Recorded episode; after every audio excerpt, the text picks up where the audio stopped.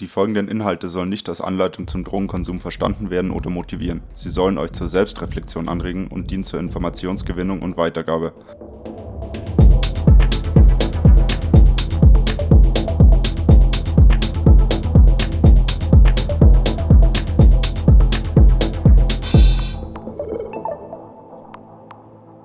Herzlich willkommen, liebe Hörerinnen und Hörer.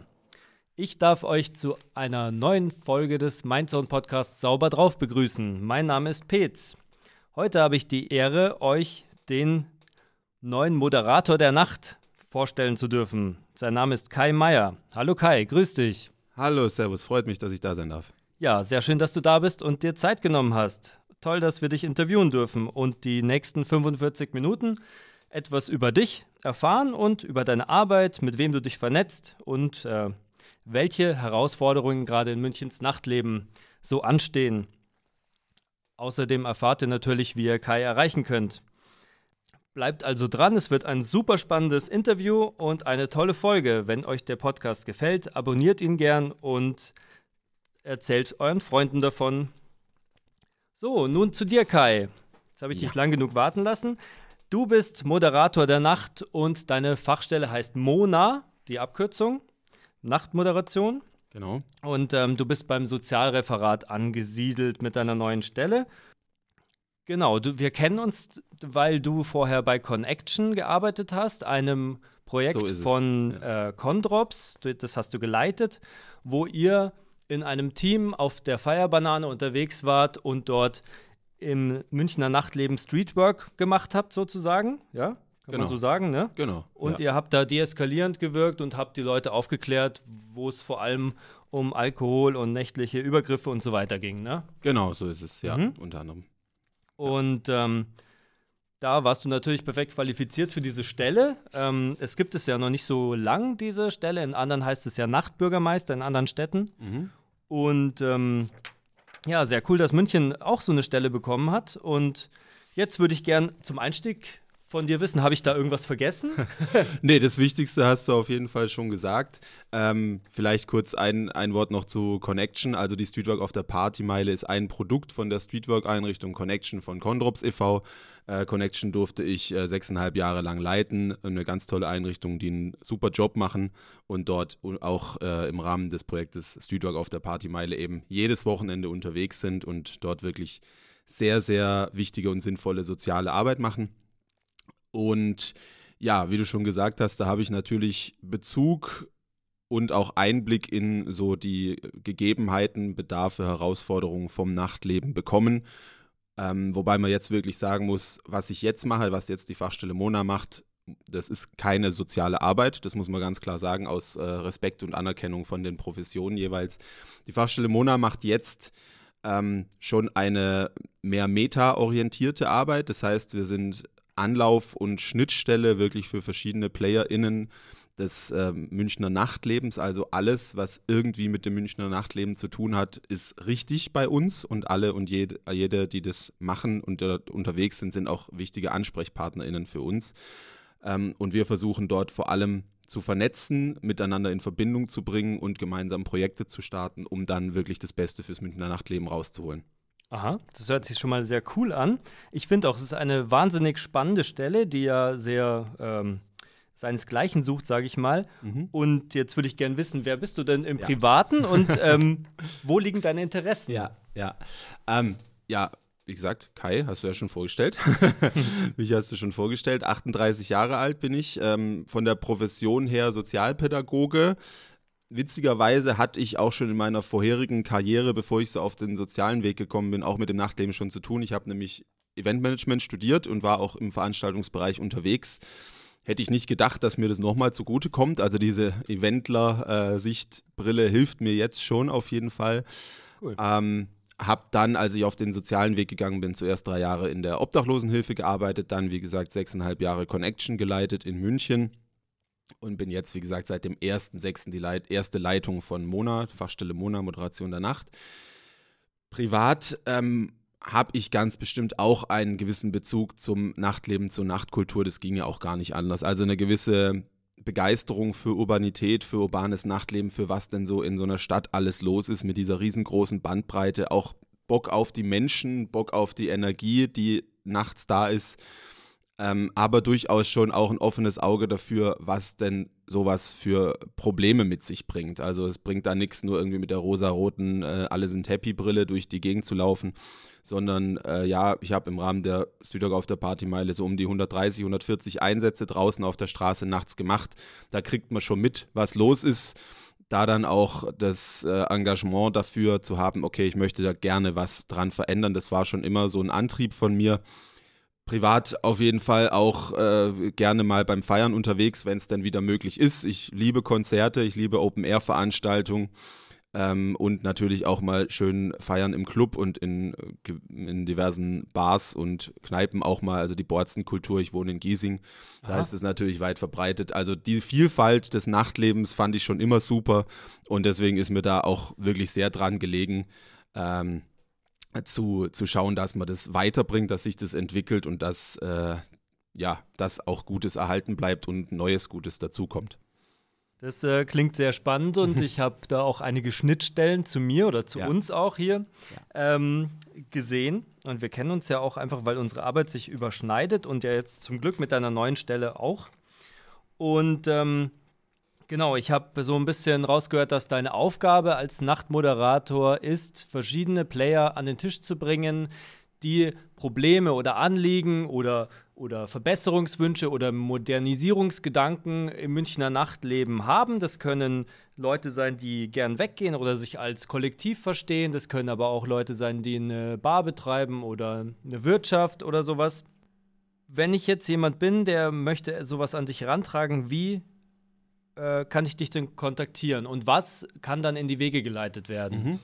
Also wie schon gesagt, Mona ist ähm, auf einer gewissen Metaebene unterwegs. Das ist also jetzt keine direkte äh, soziale Arbeit, Anlaufstelle, wo dann, wo man dann wirklich wie in einer Beratungsstelle und so auch ähm, dann gleich in Beratungsgespräche geht und dann ähm, da Beratung erfährt und Hilfelösungen direkt so vor Ort, wie man es zum Beispiel aus offener Kinder- und Jugendhilfe oder anderen Beratungszentren kennt. Dennoch ist diese, ähm, dieser Draht, den du gerade beschrieben hast, auf jeden Fall da und gewünscht, ganz einfach, weil ich natürlich auch für diese Meta-Ebene auch Input brauche. Also ganz klar zum Beispiel, wenn man jetzt als junge studierende Person wirklich ähm, absolut die Nase davon voll hat, wie es denn jetzt so zu ähm, Corona-Zeiten gelaufen ist oder als Schülerin oder ähm, als andere Person, auch anwohnende Person, die irgendwie sich denkt, okay, was ist denn jetzt eigentlich los auf den öffentlichen Plätzen?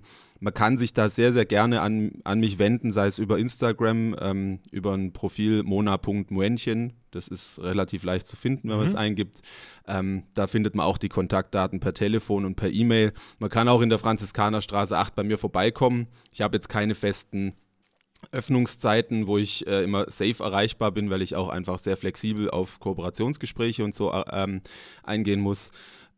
Deswegen, es ist auf jeden Fall gewünscht und äh, auch gefördert, dass Leute auf mich zukommen und den Kontakt zu mir suchen. Ich gebe an der Stelle immer wirklich auch gerne noch einen Punkt mit. Äh, und zwar gerade, wenn es in Richtung jüngere Leute geht oder insgesamt Leute, die wissen, okay, ich bin nicht alleine mit meinem Interesse. Ich bin da immer sehr gerne unterwegs zu motivieren, Schaut links und rechts, findet vielleicht noch ein paar Leute, die auch Bock darauf haben, eure Interessen, die ihr habt, durchzusetzen und gründet Interessensvertretungen. Das ist ein so cooles Game, einfach wirklich zu sagen, wir schauen, dass wir uns in irgendeiner Art und Weise unter einem Label oder so zusammenfinden, in Kollektivform oder in Vereinsform oder auch ganz ohne irgendwie eine, ähm, eine, eine, feste Struktur, aber mit einem Label drüber. Und das sind dann die PlayerInnen und Organisationen, mit denen ich auch dann zusammenarbeite, das dann auch Kooperationspartner werden können, um zu gucken, was kann man denn wirklich auch in der Münchner Nacht so durchsetzen und aus solchen Geschichten sind auch schon ganz, ganz tolle Sachen entstanden. Du hast gerade kurz Kollektive angesprochen was die zum Teil auch für Veranstaltungskonzepte und so weiter aufs Tableau bringen, ist der Wahnsinn. Ja, und das mhm. ist mega gut, solche PlayerInnen zu haben, mit denen man dann auch wirklich gute und konstruktive Sachen auf die Beine stellen kann. Und mit wem vernetzt du dich dann so? Mhm. Also zum einen gerade die Interessensverbände, die ich angesprochen habe, ähm, wie der VDMK zum Beispiel hier, das ist der Verband der Münchner Kulturschaffenden hier in München. Genau, ähm, mhm. auch Gastronomieverbände, die DEHOGA, die ähm, Deutsche Genossenschaft für Hotellerie. Äh, ja, Gaststätten. Gaststätten, ja. genau, danke, Entschuldigung. Ähm, Aber natürlich auch nicht nur auf Verbandsebene. Ich habe auch durchaus schon die Kontakte in die Clubs und in die Barszene selber so, um mich dann auch wirklich mit den betreibenden Personen auseinanderzusetzen. Was sind denn so eure, äh, eure Anliegen, eure Herausforderungen? Kultur, Nachtkultur ist nicht nur Clubs und Bars, sondern es ist natürlich auch andere Hochkulturveranstaltende, Eventveranstalter, äh, Theater und so weiter, sich dort mit diesen Kulturschaffenden auseinanderzusetzen, ist ganz wichtig. Aber die Nacht ist nicht nur Nachtkultur, sondern eben auch soziale Aspekte. Das heißt, mit äh, Mein Sohn habe ich mich natürlich auch schon vernetzt, mit der Streetwork auf der Partymeile habe ich mich auch schon vernetzt, mit ähm, auch den ganzen Behörden, die dahinter stehen, in der ganzen Münchner Verwaltungsstruktur, weil für viele Probleme und Herausforderungen muss man sich auch mit denen vernetzen und ist es auch ganz, ganz notwendig, dass man die mit im Boot hat und es sind auch wirklich tolle und gute KooperationspartnerInnen. Ja, das ist das, ja. wo ich ähm, so ein bisschen dran scheitere manchmal, hm, weil man ja. da gar nicht so durchblickt, wer ja. da für was zuständig ist und was auch überhaupt möglich ist. Ne? Ja.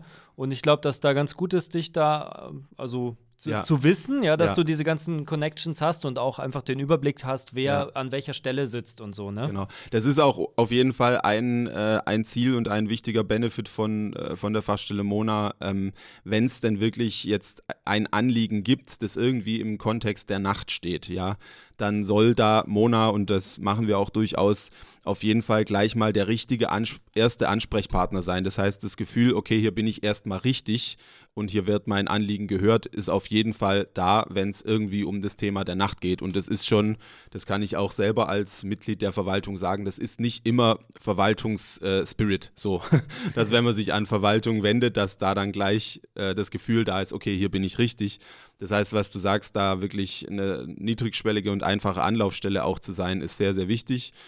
Ähm, Genau, und das gilt wirklich für alle möglichen äh, Interessensvertretungen. Also ich bin jetzt gerade auch dabei, mit, mich mit der Studierendenvertretung der verschiedenen Hochschulen ähm, auseinanderzusetzen. Mit jungen Kollektiven, habe ich schon gesagt. Ähm, und wirklich auch viele, viele Interessensverbände, also gerade so im Bereich der Queer Community, der ähm, feministisch-queeren Community, auch der POC Community, also von, von Leuten, die auch wirklich öfters mal Diskriminierung nachts erleben, was ja durchaus leider auch der Fall ist.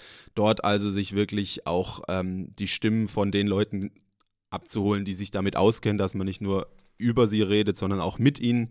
Das ist Super. mir ganz besonders wichtig, weil ähm, nur so kommt man auch wirklich weiter in den verschiedenen Thematiken und da ist viel Druck auf dem Kessel an vielen Stellen, zu Recht. Ja. Okay. Ja. Das ist sehr spannend. Ja.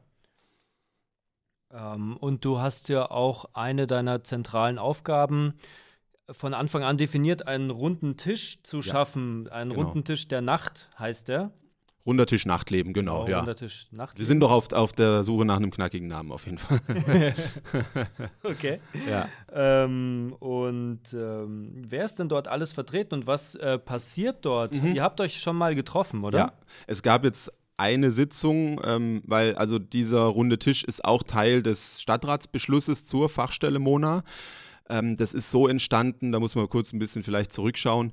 Auch die Idee zur Fachstelle Mona selber ist in einem runden Tischgremium quasi entstanden. Das war damals unter der Leitung von der Fachstelle AKIM. AKIM ist das allparteiliche Konfliktmanagement in München. Die machen also Interessenskonflikte im öffentlichen Raum, lösen die durch Mediationsarbeit und Moderationsarbeit. Und dort wurde vor drei bis vier Jahren, ich weiß es nicht mehr genau, ein runder Tisch nächtliches Feiern einberufen, wo wirklich auch sehr viele verschiedene PlayerInnen drin saßen. Und ein Ergebnis davon war, dass es so eine zentrale Anlaufstelle wie Mona bräuchte. Und dann wurde in diesem Beschluss dass es das geben soll, vom Stadtrat dann auch gleich mit festgehalten, es soll ein so zentrales Gremium gehen, geben. Das ist, hat verschiedene Gründe. Erstmal, dass man wirklich sieht und erkennt, okay, für viele Thematiken braucht es ganz einfach ganz, ganz viele Player und Mitspieler, die wirklich dort äh, auch konstruktiv dran mitarbeiten, wenn man nur das Thema Flächen zum Beispiel nimmt da bist du gleich bei so vielen verschiedenen Themen dran. Da hast du mhm. äh, wirklich das Kommunalreferat, da hast du das KVR, also das Kreisverwaltungsreferat, dann meistens, was die Förderung angeht, auch äh, das Kulturreferat, die Polizei natürlich. Also lauter solche Player, die müssen da einfach zusammensitzen, weil man ansonsten einfach zu nichts kommt. Und an diesem Strategieprozess früher haben wir uns jetzt auch orientiert und den aber schon etwas erweitert. Also eigentlich so von allen äh, Vernetzungspartnern, wo ich gerade aufgezählt habe vorhin, ähm, sind da auch einzelne VertreterInnen mit dabei in diesem runden Tisch. Wir haben da jetzt so eine, so eine Stammgruppe quasi von äh, 25, 30 Leuten quasi geschaffen und werden da aber natürlich auch themenspezifisch und die Agenda ist wirklich sehr, sehr, sehr breit. ähm, auch themenspezifisch dann einzelne Leute dazu und Organisationen dazu einladen. Also ich kann es auch schon sagen, ähm, ein Thema ist natürlich auch die Sicherheit im Nachtleben, wo dann im groben auch Konsum, Safer Use und auch K.O.-Tropfen und so weiter dazu zählt, was dann ein, natürlich ein typisches Game auch äh, von und für Mindzone wäre. Das heißt, mhm. wenn wir darüber sprechen, werdet ihr da sicher auch eine Einladung dazu bekommen. Ah, cool. Ja. Okay, vielen Dank. Das hört sich gut an. Da sind wir auf jeden Fall sehr interessiert. Ja ich denke vor allem, es ist, es ist wichtig und das ist auch ein wichtiger Benefit von einem runden Tisch, dass so ein Thema mal eine ständig, einen ständigen Platz auf einer Agenda bekommt. Also das kenne ich ja auch noch aus der Streetwork. Man ist da immer so am gucken, dass man irgendwo vielleicht mal sein äh, Thema droppen kann, dass es irgendwo mal bearbeitet wird und vielleicht irgendwo mal Gehör findet. Und dieser, dieser runde Tisch ist gekommen, um zu bleiben. Das heißt nicht, wir hören irgendwann dann und dann auf, sondern es bleibt ein ständiges Gremium, wo wirklich diese Themen auch ständig auf der Agenda bleiben sollen, wie viele andere eben auch. Das sind, ist so ein Standardspruch von mir, das sind wirklich dicke Bretter, die brauchen Zeit. Ähm, und äh, das ist, glaube ich, was, was ganz vielen PlayerInnen, den, die sich damit mit den äh, Themen beschäftigen, mal wichtig wäre, dass so ein Thema nicht irgendwo abgehandelt wird, abgearbeitet wird, sondern einen ständigen Platz auf einer Agenda mhm. bekommt. Es sind ja auch wieder immer neue Herausforderungen, ja. die dann entstehen. Ne? Ja. So wie jetzt zum Beispiel die Corona-Pandemie, oh ja. die natürlich wahrscheinlich, schätze ich mal, mhm. sehr viele unvorhergesehene Sachen auch äh, mitgebracht hat, mhm. wo mhm. keiner oder keine wirklich darauf vorbereitet war. Ja. Wo dann schnell reagiert werden musste. Wie konntest du denn da mhm. interagieren? Das war ja, du hast ja Anfang Juni angefangen Richtig. diesen Jahres. Du hast es ja wahrscheinlich davor schon auch irgendwie, ja, da lief die Pandemie ja schon und du ja. hast wahrscheinlich die Probleme, mit denen du dann konfrontiert werden wirst, schon aufploppen sehen. Ja. Ähm, ja. Konntest du dann da gleich loslegen und mhm. nach deiner Zufriedenheit da schon Sachen verbessern oder verändern? Mhm. Oder war das, ist es, ist es schwierig? Beides stimmt so ein bisschen. Also ähm, ich wurde auch immer gefragt, ist das jetzt eine gute Zeit zu starten oder eine schlechte Zeit? Und auch da ist es, glaube ich, beides die richtige Antwort. Also mir war es von Anfang an wichtig und es war auch wirklich so die, der Pressetenor natürlich am 1.6., wenn man sich ein bisschen zurückerinnert, da war gerade so der Anfang, äh, was so in der Maxvorstadt los war, hier in München am englischen Garten los war, da ging es gerade im öffentlichen Raum richtig los und zu der Zeit habe ich angefangen. Das hieß natürlich gerade auch viele Leute haben gefragt, ja, und was ist denn jetzt dein Plan dafür? Und was macht jetzt Mona genau. da und wie funktioniert und das? äh, und los, genau. Und ich habe da einfach von vornherein so gesagt, ich habe viel zu großen Respekt, nicht im Sinne von wegducken, sondern wirklich Respekt vor der äh, vor der Aufgabe, die dort jetzt einfach da ist, als dass ich mich jetzt hinstellen möchte als eine frische Fachstelle und sagen, hier, ich weiß jetzt, was da zu tun ist und zack, zack, so machen wir das. Das heißt, ähm, ich habe mich natürlich dennoch mit den äh, verschiedenen Beteiligten dort auseinandergesetzt, sprich mit den Bezirksausschüssen und auch mit den Clubbetreibenden, die halt einfach zubleiben mussten oder zumachen mussten, damit, äh, damit wir schauen, okay, dass ich einen guten Einblick bekomme, was ist denn jetzt gerade wirklich so eure Situation, die da ist. Aber ich bin jetzt nicht ums Eck gekommen und habe gesagt, übrigens, das muss man so und so und so und so machen. Mhm. Dafür war auch einfach schon anderthalb Jahre Pandemie. Ähm, ich denke aber dennoch, dass wirklich die Corona-Situation an vielen Stellen sehr, sehr brennglasmäßig ähm, Sachen aufgedeckt hat und Sachen klar gemacht hat, die man auch nach der Pandemie hoffentlich irgendwann ist was aus Holz, ja, äh, auch mitnehmen kann und an die man sich immer wieder erinnern sollte. Das ist zum einen schon die Wichtigkeit wirklich von einer funktionierenden Nachtkultur, ja, also man hat gesehen, was das für Auswirkungen hat in die verschiedensten äh, Zweige rein, wenn sowas wegfällt. Ja, und damit meine ich wirklich von dem, was man immer hört, dass sich junge Menschen, aber insgesamt auch Menschen, das sind ja nicht, Gott sei Dank, nicht nur junge Menschen, die feiern gehen, ja. ähm, insgesamt nicht besonders abgeholt und angesprochen gefühlt haben. Ne? Das war einfach was, wo man gesagt hat, ja Mai, dann bleibt es halt zu Hause und sich fast noch äh, Vorwürfe hat anhören müssen, wenn man sich getraut hat, mal anzumerken, hey, wir würden aber auch ganz gern mal wieder sozial interagieren. Genau, das, das ist ja. ein wichtiges Ventil, mal Dampf abzulassen. Absolut. Für junge Leute oder einfach auch äh, andere Leute kennenzulernen total, und einfach total. in einer Phase zu sein, wo einem Gesundheit vielleicht jetzt nicht das Allerwichtigste ist, sondern sich halt auszuleben und sich mhm. zu entfalten. Ne? Und ja. das gehört zum Jugendlichsein einfach absolut dazu. Es gehört voll dazu und es und, äh, ist. Genau, ja. ich habe das auch so erlebt. Ältere Leute, die dann an diesen Entscheidungspositionen sitzen, die haben dann so das Gefühl, ja, das muss ja nicht unbedingt sein. Ja. Es gibt ja wirklich Schlimmeres. Ähm, so ist es auch im ersten Blick, aber natürlich äh, muss man dann trotzdem die Stellen anhören, die halt genau dann dort betroffen sind und ja. andere haben da manchmal gar keinen Einfluss, ne? Genau, also das, es gibt da ja nicht nur das Entweder-Oder und man hat es ja wirklich in den ersten zwei Lockdowns äh, und auch insgesamt, finde ich, in der ganzen Pandemie auch wirklich gesehen, was dafür auch eine äh, zum größten Teil für eine, äh, für eine verständnisvolle Disziplin auch da war. Ne? Also es, ist gerade in so einer großen Stadt wie München, wenn man da von einem Tag auf den anderen wirklich das, äh, das ganze öffentliche, Klammer auf, Nacht, Klammer zu, Leben runterfährt, dass da das wirklich so angenommen wird und da so diszipliniert sich auch zurückgehalten wird, ist schon krass so. Ja. Ähm, und das wurde einfach nicht wirklich genug gewürdigt, finde ich. Und es wurde auch zu wenig Perspektive gegeben. Ne? Also mal wirklich auch mal eine, eine passende, auf den richtigen Kanälen Ansprache zu finden, wirklich zu sagen, okay, wir erkennen das übrigens an, es ist scheiße gerade, es macht niemanden Spaß und wir beschäftigen uns wirklich lange damit und schauen wirklich, äh, dass wir euch Alternativen aufzeigen. Das ist halt nicht passiert. Und das, ähm, das ist dann klar, dass das Frust erzeugt und eben auch nicht nur jetzt so bei den Leuten, die gerne feiern gehen, sondern die Nachtkultur ist ja auch ein, ein sehr großer Wirtschaftszweig und da hängen viele Existenzen dran, viele Player, die wirklich vieles, vieles für diese Stadt tun und das merkt man einfach erst wenn es dann wegfällt, also was an Image einer Stadt auch durch die Feier- und Nachtkultur kommt, damit meine ich auch nicht nur die kommerziellen Geschichten, sondern auch wirklich viele engagierte äh, Eventveranstalter, die ganz, ganz viele Leute abholen, die sich durch den Mainstream nicht mehr ganz abgeholt fühlen. Also dieses große Konstrukt, was dann wirklich die, die Stadt auch so bereichert, das ist weggefallen an vielen Stellen und das wurde nicht ausreichend gewürdigt und nicht ausreichend anerkannt. Und da habe ich versucht, da recht frühzeitig zu sagen, übrigens, ich habe da immer ein Auge und ein Ohr und äh, schaue auch, dass ich da die Flagge immer hochhalte. Und als ein, ein großes Projekt, wo ich auch wirklich dann äh, sehr schnell dazu gekommen bin, nämlich so im zweiten oder dritten Monat, war dann ja auch die Mitarbeit und die Federführung beim Projekt München tanzt wieder.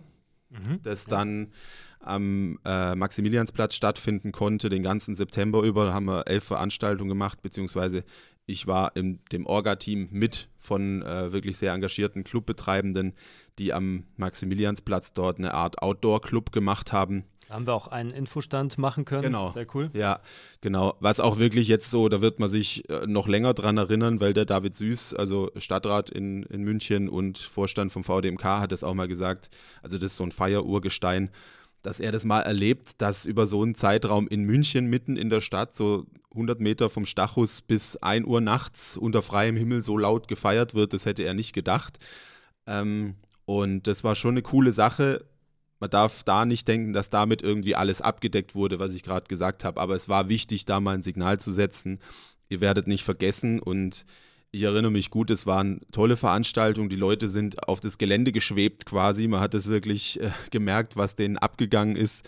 Ein Spruch erinnere mich dran, da, wo einer gesagt hat, ich habe sogar Spaß daran, an der Bar anzustehen, hat mir einer gesagt. Das glaubt man gar nicht, aber dieses Gefühl, einfach wieder mal mit Leuten in so einem Setting zu sein und ein bisschen das Gefühl zu haben, ich bin im Club, ich kann was trinken, ich kann ein bisschen mit dem Arsch wackeln und Leute kennenlernen das war einfach eine, eine coole Geschichte und hat gezeigt, es ist halt nicht nur einfach nur was trinken und nur irgendwie rausgehen und laut sein, sondern das ist ein Gesamtkonstrukt dieses Feiern, äh, was vielen, vielen Leuten abgegangen ist. Ja. So, ja.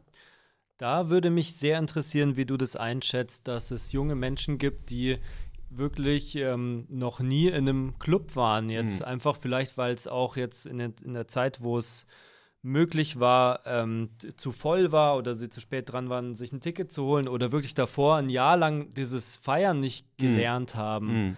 Äh, hast du da irgendwas mitbekommen oder wie schätzt du das ein? Was wird mm. das für Auswirkungen haben? Das äh, habe jetzt keine Glaskugel, was das konkret für Auswirkungen haben wird. Also du so, hast ja, ja gewisse Erfahrung und äh, nee, es ist nur immer, immer wichtig, das kurz, kurz klar zu rücken. Ähm, also es ist, es, es hat ganz bestimmt Auswirkungen und es äh, fällt, glaube ich, bis zu einem gewissen Punkt auch in das rein, was sich ja jetzt schon auch abbildet, gerade bei jüngeren Leuten, Teenagern, jungen Erwachsenen, dass dort wirklich die, äh, der, das Frustrationslevel, das sich dann ja zum Teil schon pathologisch niederschlägt, was Kinderärztinnen und so weiter berichten und äh, auch SozialpädagogInnen und so weiter, was bei ihnen aufschlägt, dass dort Frust da ist, dass dort Unmut da ist und so weiter da spielt das ganz bestimmt auch mit rein, dass dieser Faktor des Feierns und der sozialen Interaktion im Rahmen von Nachtkultur und so weiter wegfällt, ganz bestimmt.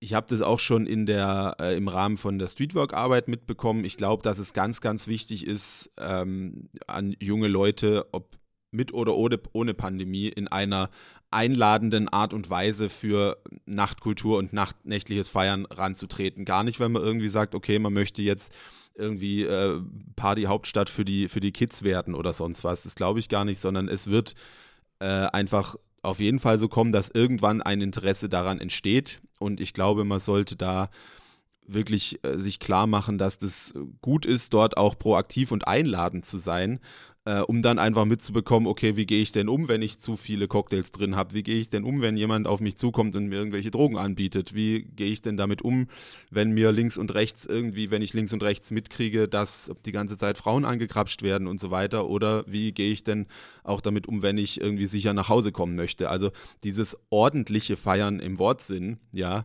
ja. Äh, das ist, glaube ich, ganz wichtig irgendwie mitzubekommen und es nicht nur sich selbst zu überlassen. Das überlässt sich früh genug sich selber, aber dort wirklich auch Angebote zu machen. Das ganze Thema, Thema Feiern unter 18 wird auch eins werden, wo wir uns äh, nach Corona auch wieder mehr damit beschäftigen werden müssen, weil halt einfach im Moment so das Mainstream-Feiern, sage ich mal, nicht besonders niedrigschwellig für, für Leute unter 18 ist. Das ist ganz klar. Das äh, mhm. äh, wird wichtig sein, da wirklich einladend und offen zu sein für, für die Leute. Ja. Und man hat es in der kurzen Öffnungsphase auch gesehen. Ich glaube, sechs Wochen waren die Clubs auf. Das äh, war, wurde vor allem von jüngeren Leuten, gerade Studierenden und äh, um 18-Jährigen wahrgenommen. Also die Clubs waren voll mit jungen Leuten. Ja klar, die haben einfach Bock. Ne? Ja, Ist absolut. Logisch, wenn ich an mich, an mich zurückdenke vor 10, 12 Jahren, ey, das wäre das wär ja. ein Untergang gewesen. Ja. Vor allem, wenn man diese Luft schon mal geschnuppert hat absolut, und dann absolut. auf einmal alles ja. dicht ist. So, da weiß man gar nichts mehr mit sich anzufangen. Ja, voll, voll. Ja. Ähm, Jetzt gibt es ja da eine Möglichkeit, zum Beispiel ähm, in der Stadt Plätze zu etablieren, die genau für sowas ähm, gebucht werden können oder gemietet werden können. Also wo quasi Kollektive oder, oder private kleine Veranstalter und Veranstalterinnen, mhm. ähm, mhm. die jetzt irgendwie ja keine, keine großen Geldkapazitäten mhm. haben, um Räume anzumieten, was ja in München super teuer ist, mhm. oder in, in so Städten wie München ja, auch, ja. wenn ich jetzt an Zürich denke oder mhm. ja. ja ja. ähm, wo einfach auch nicht so viel Platz vorhanden ist. Ja. Gibt es da eine Möglichkeit, dass man das in München irgendwie ähm, mal unterkriegt? Mhm. So, weil München ist ja eigentlich schon eine offene Stadt, ja. die, ähm, ja, denke ich mal, schon auch natürlich konservativ ist, aber auch modern. Ich glaube, das lässt sich hier ganz gut mhm. verbinden. Ja. Ähm, eine, eine, lange Geschichte, aber trotzdem irgendwie moderne ja. Ansichten auch. Ja. Ähm, hast du da äh, Ideen zu? Oh, Ideen eine ganze Menge. das ist auf jeden Fall. Und da bin ich Gott sei Dank auch nicht alleine damit. Ähm, ich glaube, man muss da wirklich äh, auch anerkennend herantreten, was das, äh, dass das ein Thema ist, das viele Leute auch schon lange beschäftigt und äh, dass es da wichtig ist, das Ganze auch wirklich ordentlich anzugehen und nicht sich an einzelnen Maßnahmen und Einzelaktionen irgendwie zu krass aufzuhängen, weil sonst haben wir irgendwie vielleicht mal hier und dort eine schnelle Platzgenehmigung und dort geht was und dann ist das cool oder hier München tanzt wieder, hat gut funktioniert, deswegen ist alles gut. Nee, so ist es nicht. Es ist durchaus so, dass München für seine Größe einfach eine flächenmäßig sehr begrenzte Stadt ist, muss man sagen. Es gibt weniger Fläche als in anderen groß, großen Städten und es wird ganz schlicht und ergreifend notwendig sein, für diese Flächen, die da sind, äh, konzeptionell sich Gedanken zu machen, wie mache ich die denn wie verträglich nutzbar und zugänglich. Das ist schlicht und ergreifend der große, der große Punkt. Ähm, wie kriege ich es transparent hin, dass wirklich Leute, die Verantwortung übernehmen wollen in der Bespielung von Plätzen, in welcher Art und Weise auch immer, äh, das gut und einfach machen können? Wie kann ich das auch hinbekommen, dass besondere Personengruppen oder Gruppen, die wirklich auch ähm, besonders gefördert gehören, wie zum Beispiel im Rahmen der Jugendkultur durchaus Jugendliche, junge Menschen, junge Kollektive, die durchaus eine Sonderrolle haben sollten, weil sie einfach Jugendkultur fördern unterwegs sind. Wie bekomme ich das hin, dass die auch wirklich auch wenn sie zum Beispiel jetzt ressourcenmäßig nicht so gut ausgestattet sind, trotzdem ihre äh, ihre äh, Möglichkeit bekommen, Plätze zu bespielen. Wie hat aber auch auf jeden Fall die kommerzielle Nutzung Möglichkeiten, Freiräume zu, äh, zu etablieren und unterwegs zu sein. Und ganz wichtiger Punkt, der auch nicht ver vergessen werden darf, der langsam äh, manchmal ab und zu leider unterfällt, wie kriege ich es denn hin, dass auch Plätze frei vereinnahmbar sind? Ne? Also dass nicht nur überbespielte und bespielte Plätze in München da sind, sondern auch wirklich Plätze, die zur freier, freien Verfügung stehen, wo junge Leute, Leute insgesamt hingehen können und die vereinnahmen können, um sich einfach aufzuhalten ja. und so zu gestalten, wie sie es wollen, in einer verträglichen, aber dennoch auch guten Art und Weise. Ähm, und das ist jetzt wirklich so der ganze Themenkomplex und du merkst es, das ist ja, keine ja. einfache Sache, das sind alles Sachen, wo wirklich viele Leute viel zu Potenzial. tun haben. Das könnten ja sehr viele verschiedene Sachen sein. Also da kann ich mir mhm. vorstellen, einfach eine Wiese, mhm. äh, wo, eine, wo ein Zaun draußen rum mhm. ist und jemand am Eingang steht und irgendjemand verkauft Bier und dann darf mhm. irgendjemand auflegen, der sich halt da vorher angemietet hat und seine Kumpels mitbringen und das bewerben. Ja.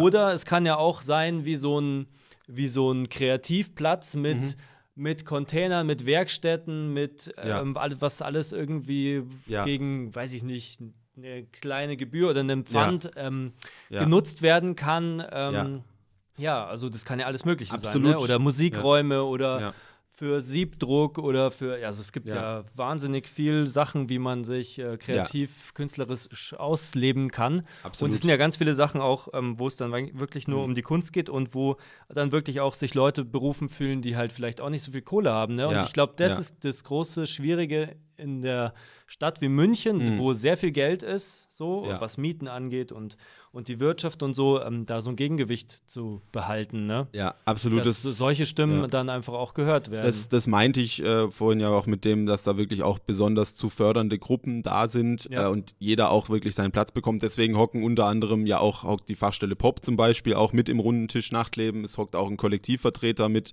hier aus München mit drin, der wirklich sehr gute Drähte zu jungen Kollektiven hat. Ähm, und das, was du gerade gesagt hast, diese diese Konzepte, für die Nutzung von den Plätzen, die sind da. Es ist unheimlich viele, viel Potenzial, wirklich auch, sei es von kommerziellen oder nicht kommerziellen Veranstaltern, die wirklich tolle Geschichte mach, Geschichten machen können. Es geht halt, wie gesagt, einfach darum, dass man Klarheit reinbekommt, wer ist denn für welchen Platz verantwortlich ähm, wie verteilt sich das auch in einer guten, am besten zirkulierenden Art und Weise in München, weil es ist schon so, dass es halt, und da nehmen wir jetzt mal nur diesen Sommer, die Maxvorstadt oder ähm, der Gärtnerplatz, so Hotspots, wo man immer wieder kennt, dass dort natürlich auch Leute wohnen, klar, mhm. die sich dann natürlich auch immer wieder denken, warum denn nur bei uns, warum denn nur bei mir vor der Tür? Ähm, da muss man von zwei Seiten rangehen. Auf der einen Seite finde ich durchaus, dass äh, Nutzung des öffentlichen Raumes auch in einer feiernden Art und Weise auch zu einer Stadtkultur wie München dazugehört. Äh, du hast gesagt, ja, bunt und äh, auch modern und so weiter, da gehört das dazu. Das heißt, ein gewisses Aushalten ist ganz bestimmt nötig, finde ich auch durchaus, und dass man auch Feiern in ein neues Framing setzt. Allerdings ist es schon so, dass man das, dass man auch das andere Potenzial durchaus nutzen kann und sollte, weil es gibt in ganz München auch einfach Plätze, die besser bespielbar wären und ja. dadurch auch attraktiver gemacht werden könnten. Und ich glaube, da ist ganz viel mehr, ganz viel Potenzial noch drin, ähm, das auch wirklich mehr zu verteilen in München und damit auch insgesamt verträglicher zu machen. Und ein letztes, neben dieser freien Vereinnehmbarkeit auch wirklich klar zu machen, okay, da sind Leute, die übernehmen Verantwortung für Plätze zum Beispiel. Weil wenn man jetzt mal, die Situation jetzt in den Sommern, in den Corona-Sommer nimmt, die anwohnenden Personen da, sei es Max Vorstadt oder auch Gärtnerplatz, denen ist vor allem aufgestoßen, dass die einfach keine Ahnung hatten, okay, wer ist denn dafür verantwortlich und wer übernimmt denn dafür Verantwortung, wen kann ich denn ansprechen? Wenn da Leute dahinter stehen, wie zum Beispiel ein engagiertes Kollektiv oder so, die auch von vornherein sagen, hallo, von da bis da sind wir da und dann sind wir auch wieder weg, dann ist es von vornherein eine ganz andere Sache. Genau. Ja.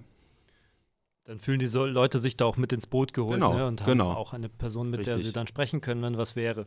Genau. Das ist schon gut, ja. Ja. Das kann natürlich auch viel Ja. Druck rausnehmen aus der ganzen Situation, Absolut. weil in so einer Stadt kommen ja auch immer verschiedene Interessen einfach zusammen. Ne? Auf jeden Fall. Und das auf sehr engem Raum, nun mal. Mhm. Ja.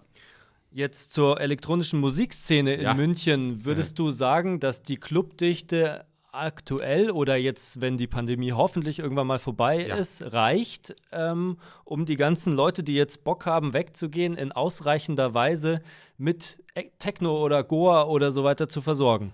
Nein, reicht Ha. sie nicht. Deswegen habe ich die Frage gestellt. Nein, reicht sie nicht. Äh, Das würde auch für, für diverse andere Musikstile äh, die gleiche Antwort sein. Also man muss das durchaus schon sagen, für das Potenzial und auch für die Stadtgröße ist die Clubkultur eine der verschiedenen Kultursparten ähm, der Nachtkultur, die zu wenig Raum hat. Und zwar im Wortsinne und im übertragenen Sinne. Ähm, wir kriegen es mit, dass hier jetzt auch gerade in der elektronischen Musik jetzt natürlich dann ähm, im, im Jahreswechsel und nächstes Jahr eine große Instanz mit dem Harry Klein auf der Sonnenstraße seinen Platz äh, räumen muss. Und äh, da schon die berechtigte Frage ist, wir erinnern uns, oder wer es nicht mitgekriegt hat, in der letzten Legislatur wurde äh, Clubkultur noch wirklich auch zum Kulturgut gemacht. Ne? Also es wird wirklich eine, ein Gesetz geben, wo Clubkultur definitiv unter den Kulturbegriff fällt und man sich da an der einen oder anderen Stelle schon dann auch fragen darf, okay, wo finde ich denn diese Kulturförderung im Rahmen von äh, Clubkultur, was dann auch elektronische Musik und andere Clubs angeht. Das bedeutet, es wird sich in Zukunft auf jeden Fall darüber zu unterhalten sein, wie finden denn auch Clubkultur und andere, ähm, äh, andere Settings des nächtlichen Feierns und äh, der Nachtkultur ihre angemessenen Plätze in der Stadtplanung, in der Flächenplanung, an den Standorten, dass dort einfach auch wirklich die Vielfalt erzeugt wird, ähm, die, die äh, München gerne vor sich herträgt und die es auch bietet an vielen Stellen, aber dass die auch erhalten wird und ausgebaut wird, ist eine ganz wichtige Sache, ganz bestimmt. Absolut. Ja, das ist wirklich ein sehr spannendes Thema, ne? Ja. Ja, auf jeden Fall und vor allem auch wirklich, weil, weil man, weil man auch auf äh, nicht nur sich bei der Clubkultur aufhalten darf, sondern ich glaube, man muss sich einfach an vielen Stellen mal auch ein bisschen ehrlicher machen und klarer machen, was gehört denn einfach zu so einer, zu so einer Stadt mit dazu. Also das fängt bei vielleicht ein bisschen High-Class Elektro-Techno-Club an und geht bis zum illegalen Rave unter der Brunnermühlbrücke. Das gehört alles in irgendeiner Art und Weise zu einer lebendigen äh, Nachtkultur und Feierkultur mit dazu. Und ich finde, das ist auch was, wo man ein bisschen pragmatisch rangehen soll. Ich möchte jetzt hier gar nicht sagen, ja, Leute, feiert alle äh, illegal unter Brücken, darum geht es gar nicht. Ähm, aber es geht schon darum, dass man sich ehrlich macht, was gehört denn einfach dazu? Mit was äh, hat man denn zu leben bei einer Stadt mit 1,5 Millionen Leuten? Und wie kriege ich das denn dann auch richtig hin, dass ich auch dort meine Füße in die Tür bekomme und dann auch weiß, wie ich damit umgehe? So, das, das Über wird dich ganz auch ein sein. bisschen, Unter ne? anderem auch über mich. Das Ha. ist auch da ein wichtiger Punkt, äh, weil ich das gerade angesprochen habe. Das ist auch ein wichtiger Punkt, warum wirklich Mona auch nicht bei einem äh, bei einem ordnungspolitischen Referat, wie zum Beispiel ein Kreisverwaltungsreferat, angesiedelt ist. Wie gesagt, ich bin jetzt keine Förderstelle für irgendwie für illegale Raves oder sowas, ganz bestimmt nicht. Ich arbeite auf jeden Fall aber akzeptierend. Das heißt, wenn ich das mitbekomme äh, oder da mit Leuten spreche, die mir das sagen, äh, dass sie sowas machen, dann arbeite ich mit denen ganz genauso und schaue halt irgendwie, dass man das vielleicht verträglich hinbekommt, wie mit äh, Anbietern von kommerziellen Geschichten und so weiter. Ne? Also das ist einfach ganz wichtig, weil ansonsten, wenn ich da irgendwie gleich mit der Kontrollkeule kommen würde, dann wäre die Tür zu für die Leute, die das machen und würden nicht mit mir reden. Das bringt dann auch nichts. Natürlich. Genau. Man erreicht einfach mit einer akzeptierenden Haltung ganz andere Davon Leute. könnt ne? ihr bei, Mo äh, bei, bei Mein Sohn Lied singen natürlich. Genau. Das wisst ihr durch Absolut, eure Arbeit. ja. Ja. Und es ist auch einfach ein moderner Gedanke. Ne? Man, Absolut. man ist ja Vertreter oder Vertreterin für eine Interessensgruppe, die halt vielleicht etwas tut, was jetzt so in den normalen Kontext, was alle anderen machen, vielleicht nicht so passt. Und dann muss man dann mit natürlich auch akzeptierend umgehen. Absolut. Ähm, dann kommen wir noch zu dem Thema mit den Partydrogen. Was, Mhm. Wie siehst du das? Du kennst dich ja über Connection auch ganz gut mit dem Feld aus. Ja, ja, ähm. Ja. Denkst du, da wird in München genug für Leute getan, die für sich entschieden haben, während dem Clubbesuch nicht nur Alkohol zu trinken? Auch da, nein, glaube ich nicht. ähm, wobei man da ein bisschen, bisschen relativieren muss, weil das weißt du auch natürlich. Ähm, dass da sehr, sehr die kommunalen Möglichkeiten sehr, sehr viel eingeschränkter sind als jetzt bei der Förderung zum Beispiel von äh, Clubkultur und Räumen und so weiter. Das heißt, wir haben natürlich, natürlich das Problem, dass insgesamt äh, Drogenhilfe, Drogenarbeit ähm, in diesem ganz, dieser ganze Kontext bundesweit und natürlich auch im Freistaat auf nicht so dem, äh, dem grünen Zweig hockt, sage ich mal so. Also nicht so die Anerkennung findet, wie sie eigentlich finden sollte. Wirklich niedrigschwellige, akzeptierende Angebote von Drogenkonsumräumen bis hin zum Drug-Checking und so weiter. Das halt alles Konzepte sind, die nicht besonders ähm, angesehen sind, sage ich mal, in der großen Breite oder vom großen Kon Konsens her. Ähm, und da auch die kommunalen die kommunalen äh, Möglichkeiten wirklich sehr eingeschränkt sind. Ich finde dennoch, dass es äh, durchaus wichtig ist, da auf eine ganz pragmatische, und das ist bei Drug-Checking zum Beispiel einfach eine ganz pragmatische Sache, weil man dort wirklich, so wie ich es mitgekriegt habe, halt wirklich durch die Professionen durch, von Polizei über Medizin bis hin zu sozialer Arbeit, einfach nur Befürworter hat, wie ich es mitbekomme. Also ich habe da jetzt niemanden gehört in den letzten Jahren, äh, die sagen, okay, boah, nee, klar, muss man ab und zu mal drüber sprechen und ein bisschen diskutieren und ein bisschen Sachen klar machen. Aber es, man findet auf jeden Fall immer Punkte, auch wenn man mit den Leuten spricht, wo, wo man sich einig wird, dass es eigentlich eine gute Sache wäre, um auszuprobieren. Und es gibt ja auch einfach gute Ergebnisse schon in äh, Städten und Ländern, wo das probiert wird. Genauso bei Drogenkonsumräumen, wo man wirklich sieht, okay, es bringt einfach was, dort mehr die Türen aufzumachen und mehr einladende Angebote für KonsumentInnen aufzumachen, um einfach dort die richtigen, ähm, die richtigen Punkte zu haben, um dort einfach direkter und niedrigschwelliger helfen zu können. Und ich sehe das durchaus schon als was, wo man auch als meine Aufgabe das Thema, weil es ein Nachtthema ist, auf jeden Fall zum Teil auch oben zu halten und auf jeden Fall mal abzuchecken und zu gucken, hey, was wäre denn da dennoch in München möglich? Und sei es bloß, dass man sagen kann, okay, wir haben es versucht, mal wieder, weil Schluss, schließlich und endlich sind dort wirklich die kommunalen Geschichten eingeschränkt, aber wir werden es auf jeden Fall versuchen und es ist, wie gesagt, auch auf der Agenda beim runden Tisch Nachtleben. Und wer weiß, was dabei rauskommt. Wir werden es versuchen. Das finde ich sehr bemerkenswert, dass du da so eine klare Haltung hast und ähm, das für dich ein wichtiges Thema ist, was du auf jeden Fall mittragen möchtest. Und es hat sich jetzt auch so angehört, dass du auf jeden Fall auch deine Möglichkeiten, ähm, die du ja in gewisser Weise hast, weil du ja mit auch Leuten aus der Stadt, von der Stadt mhm. sprichst und so weiter, mhm. dass du die halt vielleicht auch ähm, ja, wahrnehmen möchtest, wenn du das kannst. Ja. Sehr cool. Ja.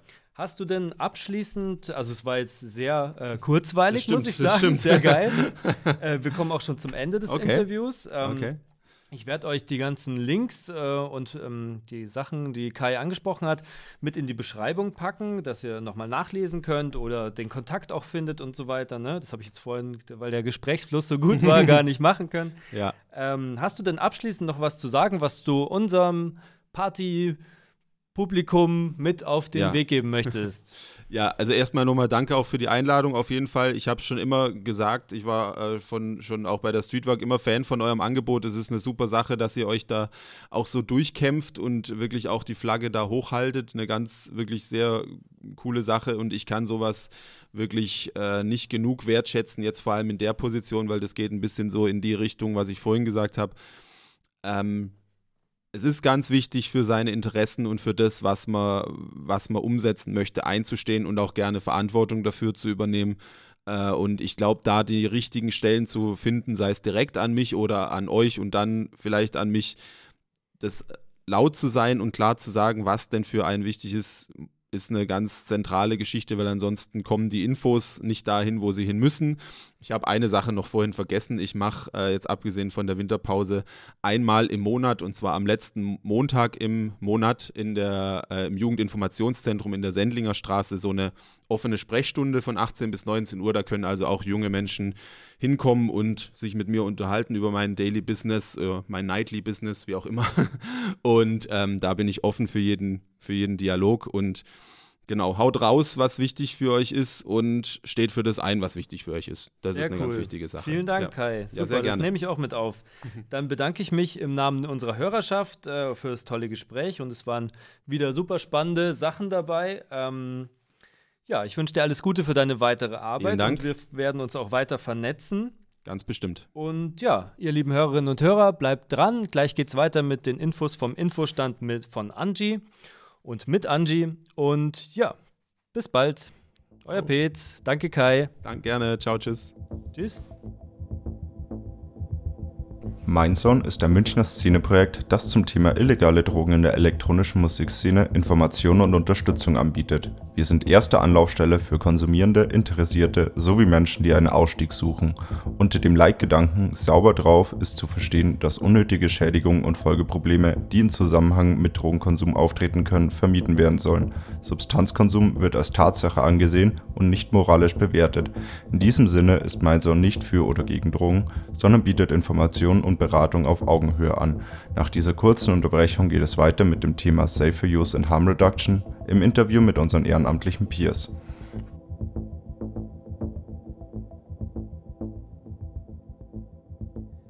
Willkommen zurück, liebe Hörerinnen und Hörer. Jetzt sind wir bei den Infos vom Infostand angelangt. Heute haben wir Angie zum, zu Gast. Hallo, Hallo. Angie. Hi, grüß dich. Schön, dass du da bist.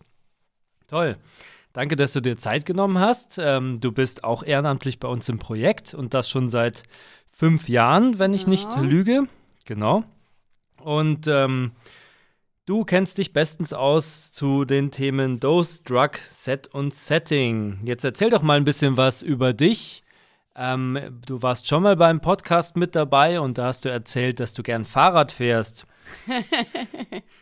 Ist dem immer noch so? Äh, aktuell ist sehr kalt, also ich lege nur die nötigen Strecken mit dem Fahrrad zurück und schaue, dass ich sonst ähm, öffentliche Verkehrsmittel nehme. Danke der Nachfrage. Und was machst du sonst? Du studierst auch soziale Arbeit, ne? Erzähl mal ein bisschen. Genau, ich studiere jetzt ähm, soziale Arbeit im siebten Semester, befinde mich ähm, in der Praxis und ähm, arbeite in einer Einrichtung, nein, in einer Nachsorgeeinrichtung für suchtmittelkonsumierende Frauen. Aha, spannend. Genau. Und Mhm. im besten Fall ähm, kommt es aber gar nicht dazu, dass ähm, Menschen vielleicht so eine Suchterkrankung entwickeln, wenn sie sich an ja, gewisse Regeln ein, ähm, halten, die eben Drug, Set und Setting betreffen. Genau, um einfach das Risiko zu minimieren. Natürlich gibt es nie einen komplett risikofreien Konsum. Man kann auch so eine Sucht entwickeln. Aber natürlich kann man die Risiken einfach minimieren. Ganz genau, ja. Genau, Und- risikofrei, äh, risikofreien Konsum gibt es nicht. Man tauscht immer ein Stück Gesundheit gegen eine Erfahrung aus, aber man kann eben schauen, dass die möglichst gering gehalten werden, die Risiken. Mhm. Schön gesagt. Ähm, genau, und äh, wir haben einfach die Erfahrung gemacht, dass einfach viele Menschen, die Drogen konsumieren, vor allem illegale Substanzen, sich vorher nicht wirklich informieren, sondern das einfach mal ausprobieren, weil es gerade da ist, weil sie interessiert sind ähm, und erst dann vielleicht hinterher lesen, so, ja, was man vielleicht hätte beachten sollen. Und genau, wir möchten mit der Podcast-Folge heute so ein bisschen ja, die vielleicht die Augen öffnen oder Informationen weitergeben, ähm, die man vor jeglichem Substanzkonsum ähm, einfach wissen sollte, um eben die Risiken zu minimieren. Nun die erste Frage an dich, Angie. Wie wir, wollen wir denn das jetzt aufbauen, dass die Hörerinnen und Hörer nicht durcheinander kommen? Weil es sind ja verschiedene Punkte und es gibt verschiedene Ebenen, die man sich angucken kann. Ähm, genau, es gibt ja einmal die Drug, das ist die Droge, einmal die eigene Verfassung, das Set und einmal ein Setting, was man beachten sollte, also das Umfeld, ähm, in dem und mit dem man konsumiert. Mhm. Und dann gibt es noch die Punkte, äh, die man sich vor der Party anguckt und während der Party und nach der Party, ne? Mhm. Dann fangen wir doch mal mit der Droge, mit Drug an. Was gibt's da alles zu beachten vor der Party? Im besten Fall informiert man sich, bevor man die Substanz genommen hat, über das Wirkprofil der Substanz. Das heißt, ähm, wie wirkt sie, wie lange wirkt sie, ähm, was sind so die Nebenwirkungen oder auch die Lan Langzeitfolgen, wenn ich die länger konsumiere. Mhm. Ähm, dann ist es natürlich hilfreich, äh, sich über die tatsächliche Substanzzusammensetzung äh, zu informieren. Zum Beispiel, dass man, ähm, wenn man Ecstasy-Pillen konsumieren will, dass man ähm, schaut, okay, gibt es irgendwie Pillenwarnungen ähm, mit meiner Pille? Ist die, ist die vielleicht überdosiert? Da kann ich nur nochmals hervorheben, dass wir eine Pillenwarnungs-App haben. Die findet ihr auch im Netz. Den Link packe ich euch in die Beschreibung. Genau, super geil und auch sehr wichtig, dass man sich da informiert. Die können nämlich ja auch gestreckt sein und möglicherweise auch mit Substanzen, die man auf gar keinen Fall drin haben will, die auch ähm, die Wirkung beeinflussen. Genau, also die das äh, nicht nur den Gewinn maximieren, sondern die tatsächlich auch die Rauschwirkung verändern. Genau. Also das sind so die Punkte, über die man sich jetzt vorm äh, Drogenkonsum über die Substanz ähm, informieren sollte oder die man in Erfahrung bringen sollte und ja nicht nur allgemein, sondern am besten über das Pulver oder die Pille oder das Gras, was ich da vor mir liegen habe, ne? Genau, am besten ähm, überlegt man sich das vor jeder ein, vor jedem einzelnen Konsum mhm. und informiert sich auch neu. Okay. Ähm, dann ist der nächste Punkt das Set, also die, die eigene Person, was man sich vor der Party äh, überlegen sollte. Was gibt es da für Punkte? Mm, sowas wie, wie geht es mir heute, wie fühle ich mich, wie ist meine psychische Verfassung ähm, oder auch Überlegungen bezüglich, wenn man irgendwie vorerkrankt ist. Ähm, natürlich sollte man auch über seine Kon Konsummotivation mal ein bisschen nachdenken. So, was möchte ich eigentlich erreichen mit diesem Drogenkonsum? Mhm. Welche Erwartungen habe ich an den Drogenkonsum? Genau, welche Erwartungen habe ich? Ganz wichtig mhm. auch. Mhm. Vielleicht noch ein Punkt äh, zurück zur Droge. Ähm, da ist vielleicht auch noch wichtig zu sagen, das haben wir vergessen, ist die Droge legal oder illegal, ne? Ähm, das ist eigentlich auch eine gute Überlegung, weil einfach die, ja, das passt doch mit der Erwartung zusammen, oder? Ja, in einem Kulturkreis, in dem ähm, beispielsweise der Konsum von Alkohol legal ist, fühlt man sich gut und wohl, wenn man auch in der Öffentlichkeit Alkohol konsumiert, während ähm, wenn, bei illegalen Substanzen bei natürlich illegalen anders Substanzen ausguckt, ganz genau, ja. Und wenn dann Psychedelika sind, die dann natürlich die Wahrnehmung äh, stark beeinflussen, dann kann es schon ganz schön schwierig werden, ne? Mhm. Mhm. Ähm, genau, wir waren jetzt aber eigentlich hier bei ja, der, den Erwartungen, ne? Bei der Person. Was gibt es noch für Punkte, die ich äh, zu meiner Person überlegen muss? Mm, sowas wie, was sind denn meine Erfahrungen mit der Droge, die ich schon habe, möglicherweise auch negative. Also habe ich zum Beispiel schon mal LSD konsumiert und kam super auf den Horrortrip. Und ähm, jetzt wird mir nochmal ein Ticket angeboten und ich habe aber echt Angst, das zu nehmen, dann sollte man das auch nicht konsumieren. Also man kann sich ähm, gut auf sein Körpergefühl verlassen. Und ähm, zum Setting, was sind denn da so die Punkte, die ich mir im Vorab mal angucken sollte? Ja, einfach sich so ein paar Überlegungen machen. So, wo möchte ich konsumieren? Mit wem möchte ich konsumieren? Ähm, wer sollte, also wer bleibt vielleicht nüchtern, so als Aufpasserin. Genau, da habe ich eine Person dabei, der ich mich auf jeden Fall anvertrauen kann, die auch weiß, was ich genommen habe, mhm, genau. die wirklich auch meine Ängste und Probleme kennt und ähm, der ich auch in meinem Rausch dann komplett offen gegenüber sein kann. Genau, das sind alles ähm, Faktoren, die natürlich äh, dazu führen, dass man sich währenddessen dann gut fühlen würde. Mhm. Ähm, und wichtig äh, sind natürlich auch Zugang zu Safer-Use-Materialien, dass man seine eigenen Konsumutensilien verwendet, saubere Unterlagen etc. Das sowieso immer, ne? Genau. Würde ich sagen, gehen wir weiter mit ähm, den drei Punkten und gucken uns an, wenn ich jetzt auf der Party angekommen bin oder ähm, in dem Umfeld, wo ich diese Droge konsumieren möchte und ähm, habe jetzt quasi diese Substanz schon eingenommen und bin während meinem Rausch. Ja, was gibt es denn da für Punkte zur Droge anzugucken? Äh, ganz wichtig, dass man auf äh, ausreichende Flüssigkeitsaufnahme achtet, äh, dass man eben genug Wasser trinkt oder auch genug im Magen hat. Oder Saftschorle, ne? Oder Saftschorle, ja, genau, dass man vorher, vorher genug gegessen hat, wie du sagst, aber nicht direkt davor gegessen, sondern dann so zwei Stunden nach einem guten Abendessen eben, ja. Mhm. mhm. Und im besten Fall auch Mischkonsum vermeiden. Im besten Fall, genau. Und sollte man ihn dennoch betreiben, dann bitte sich auch unbedingt darüber informieren, wie die einzelnen Substanzen, die man konsumieren möchte, überhaupt miteinander wirken. Genau, ich sage so im besten Fall, weil äh, Mischkonsum ist natürlich nicht wegzureden. Das machen eigentlich so gut wie alle. Mischkonsum ist eigentlich immer am Start so. Ähm, Alkohol und Zigaretten sind ja auch schon psychoaktive Substanzen. oder Zucker oder oft, also Alkohol ist ja oft mit dabei einfach. Und genau, da ist eben super wichtig, vorher zu gucken, wie, ja, wie du sagst, wie wirken die Substanzen zusammen, ne? Keine Downer miteinander mischen, auf gar keinen Fall. Genau, weil da könnt ihr nämlich sterben. Also Alkohol, Benzodiazepine, Ketamin, Opiate, Opiate GBL auch. Ja. Mhm. Also es sind so alles Substanzen, äh, die man nicht miteinander mischen sollte. Genau. Natürlich kann es bei anderen Substanzen dann auch schwierig werden, vor allem auch sehr psychisch belastend oder einfach auch der Kreislauf äh, kann schwer in Mitleidenschaft gezogen werden. Ähm, ja, also wir möchten da gar nicht so weit drauf eingehen, weil das ein sehr großes Themenfeld ist, der Mischkonsum. Auf jeden Fall sollte man das nicht planlos betreiben, wie du sagst, sondern sich vorher wirklich Gedanken drüber machen. Und auch währenddessen dann wirklich auch sich, ähm, ja, das einhalten, dass man sagt, okay, nee, Mischkonsum ist jetzt nicht, weil ich weiß nicht, was passiert.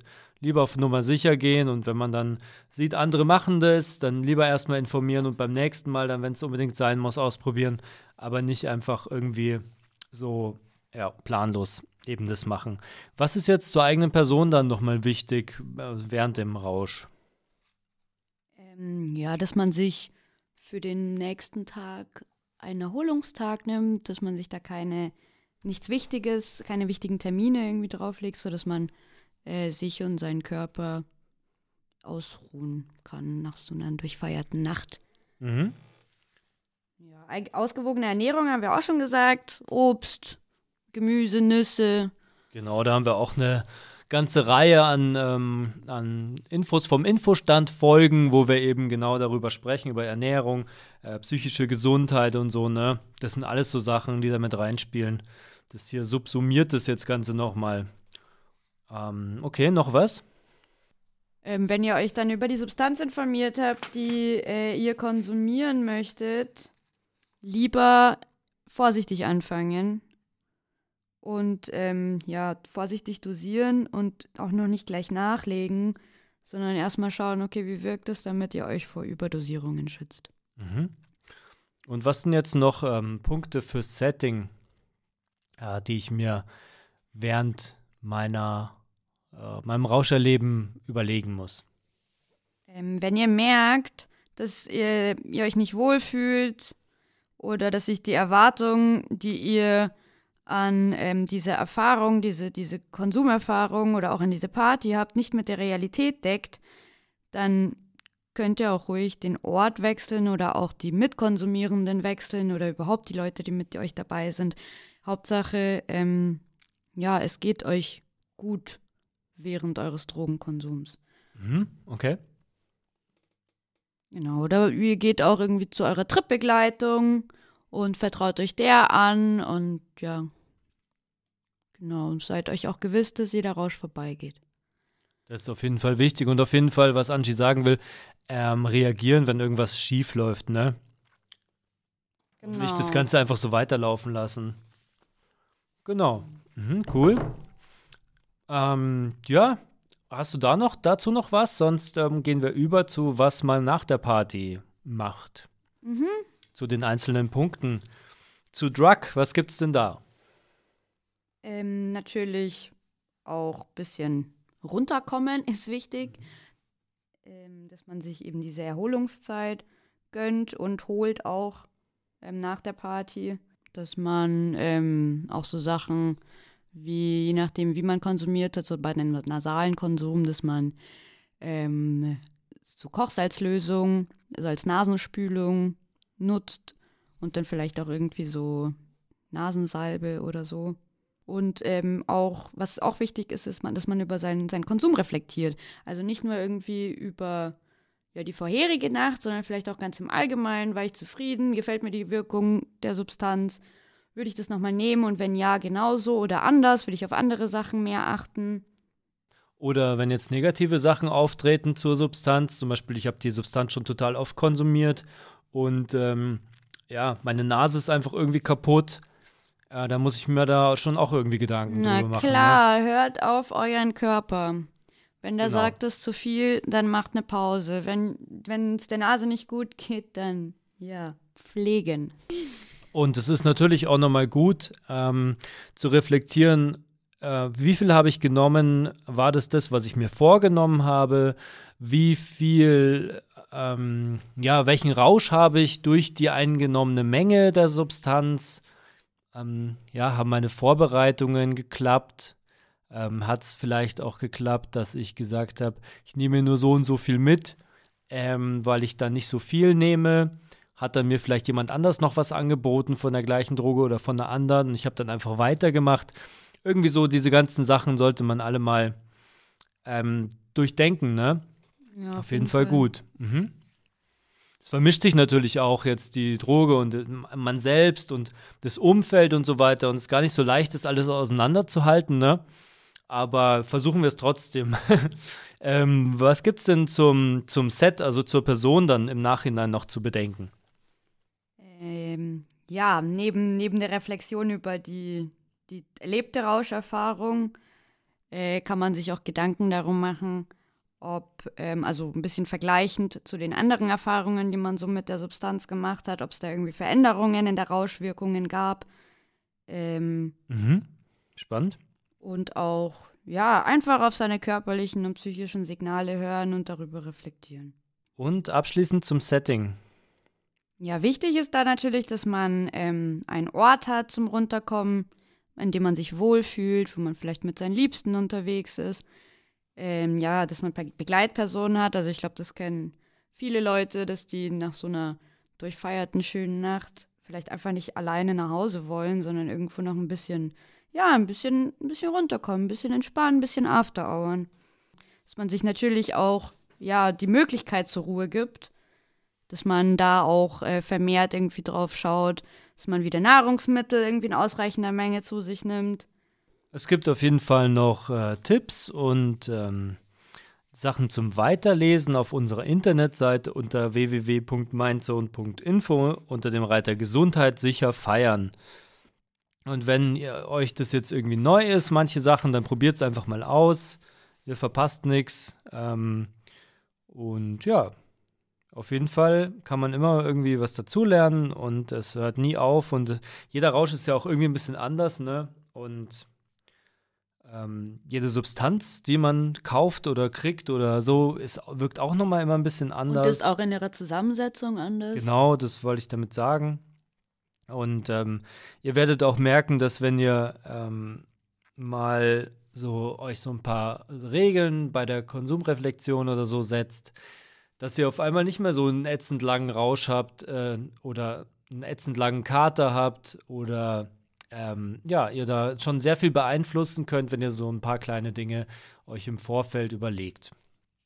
Ja, und vor allem auch im Vorfeld überlegen, was möchte ich denn eigentlich erreichen? Ähm, möchte ich jetzt fitter werden? Möchte ich irgendwie eher eine psychedelische Erfahrung und nicht einfach weißes Pulver konsumieren, ohne zu wissen, was das eigentlich ist, weil das kann auch mächtig in die Hose gehen. Genau. Kann ja zum Beispiel auch passieren, dass ich äh, fitter werden will und dann erwische ich halt Ketamin. Also kann auch passieren. Ne? Dann bin ich im schlechtesten Fall alkoholisiert und ja, die Wirkung potenziert sich und es geht einem nicht so gut. Genau. Und das wollen wir natürlich nicht. Ne? Und um das zu vermeiden, vor der Party, vor dem Konsum, einfach auf diese Punkte achten. Mhm.